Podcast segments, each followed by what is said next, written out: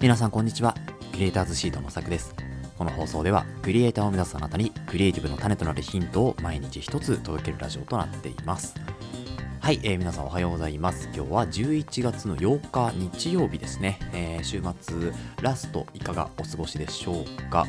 えーと、3連休の方はですね、まあ、明日までお休みっていうところかもしれないですけれども、明日から仕事の方もね、いると思いますので、まあ、今日が一応週末ラストというところになりますかね。うーんいや昨日ですねあの、ま今日の話にもそのまま直結して、えー、本編はちょっと区切ろうと思うんですけど、えー、昨日のお話をするとですねルミックスベース東京に、えー、行ってきましてで実際にですねルミックスの、え S5 M2 をですね、え触ってきました、えまあ、今日はその話になるんですけれどいや本当になんかこうなんでしょうね情報を仕入れに仕入れてでいざ触ってみるとやっぱりこう全然違うというかなんかイメージしてたものと全く別のカメラだなというのが、まあ、率直な感想ですね。でもともとルミックス S5 をですね、まあ、ここ2ヶ月間ぐらいずっと使ってきてでその、まあ、手触り肌触りみたいなところとか質感ですよね。ところとかあとはそのシャッターのなんでしょう速さオートフォーカスの速さもう次元が違いましたね。うん。なんか2年とかでここまで変わるのかっていうぐらい本当に変わってしまった。えー、カメラになります。ただ、まあ、ルミックスのその映像の良さとかねそういう綺麗さとかっていうところは引き継ぎつつただ機材としては本当に全く別物なんじゃないかと、うん、いうふうに、えー、思われるところが、まあ、いくつかありましたので、まあ、そちらの方をですね本編では詳しく解説していきたいというふうに思っております。はい、えー、それでは本編いきましょう。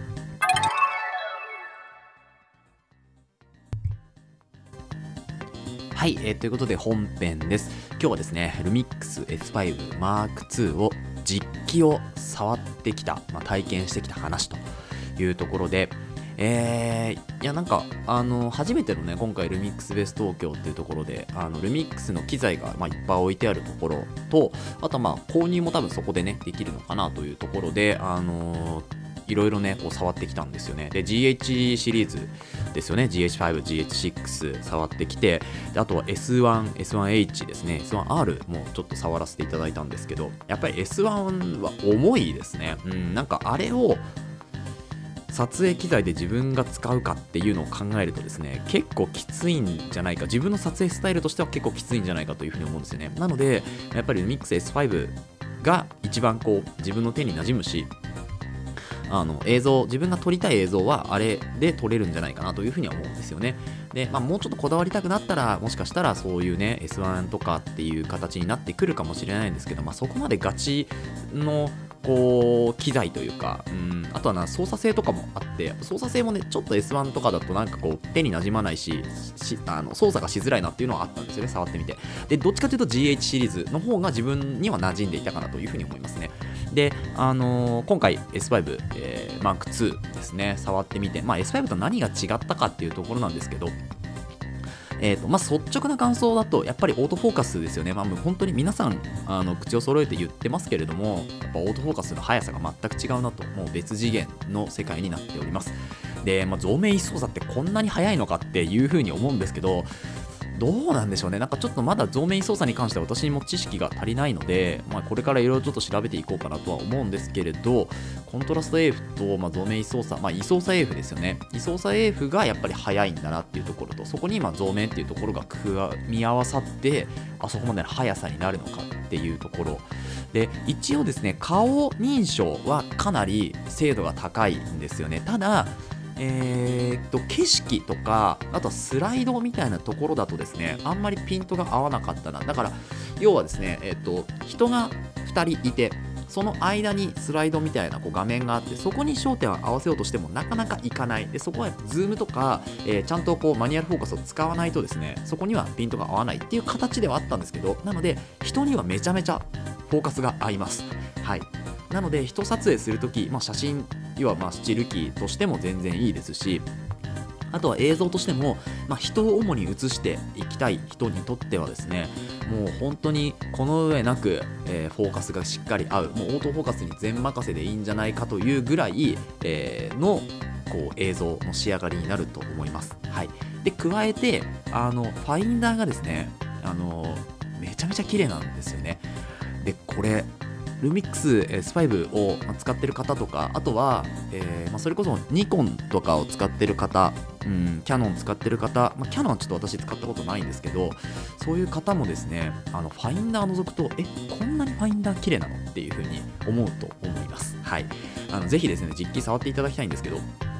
あのファインダーがすごく綺麗。液晶もそうなんですけどでもなんか S5 のファインダーをもともと覗いてた側からするとですねえ全然違うじゃんって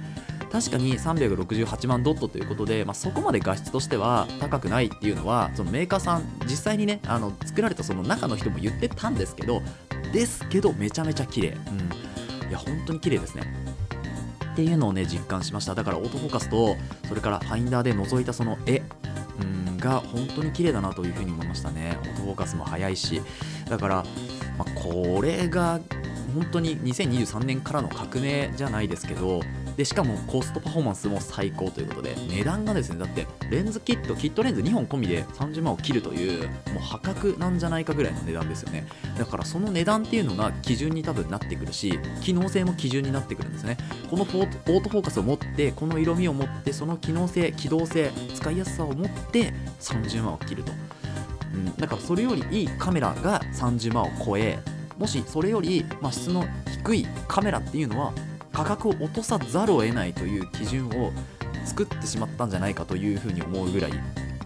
今回のレミックス S5 M2 に関しては多分衝撃が大きいんだなというふうに思うんですよね。で、やっぱりちょっと予約をね、もうあの昨日から始まっておりますけれど、まあ、早めに予約をして、えー、おいた方が、で、予約を今すると特典であのバッテリーが1本ね、もう1個予備バッテリーがついてくるよっていう話があったので、ちょっとあの予約をね、しようかなというふうに私も考えております。うん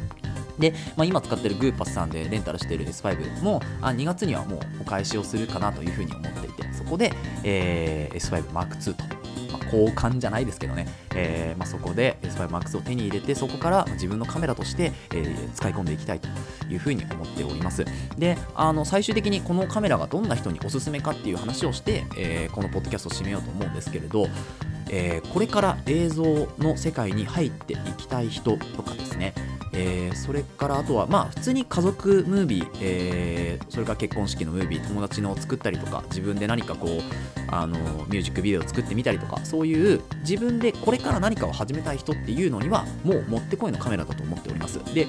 まあ、今プロで活躍されてる方もうん知っておいもいいカメラなんじゃないかな。まあ本当にプロの方はね、もう多分、あの、いろんな多分レビューとかも見て、あとは自分でね、もし、えー、実機を触っているかもしれないですし、えー、プロモーションとかもね、受けてるかもしれないんですけれど、あの本当に駆け出しというか、まあ、クリエイター2年目の私からしてもこのカメラはすごくいいカメラなんじゃないかなとこれから何かを始めるそういう人に向けたカメラが出てきてくれたしそのカメラのクオリティたるやっていうところではあるのであのやっぱりねどうしてもこうあのソニーとかキヤノンとかっていうところで、まあ、本当に一流のカメラを買うってなると、まあ、4 5 0万当たり前みたいな形になるしなおかつ、まあ、CF エクスプレス CF カードっていうその、まあ、動画機とかではですね、えーまあ、こう必須になってくるようなあの容量の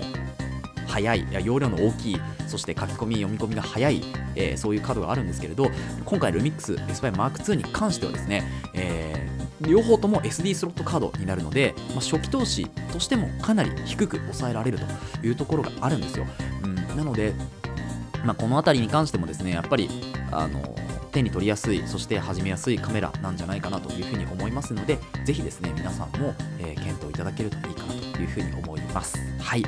えー、いや本当に興奮がねこう冷めやらない翌日にこの話ができてよかったなと思うんですよね。本当は今日ちょっと違う話をしようかなと思ってたんですけど、えー、まあ、あまりにもね話したくなってしまったので今日お話をしておきました。はい、えー、ということでこの放送では、えーリエイターに必要なことだったりあとはテクノロジーの情報やニュース記事作業効率を上げるコツサイトツールなんかを中心に紹介をしております。リスナーさんと一緒に一流クリエイターを目指すラジオを作っていますので応援いただける方はぜひフォローの方お願いします。またラジオの感想や質問も Google フォームにてお待ちしておりますのでどしどし送ってください、えー、Twitter や Instagram もやっていますので遊びに来てください。それではまた明日お会いしましょう。ご清聴ありがとうございました。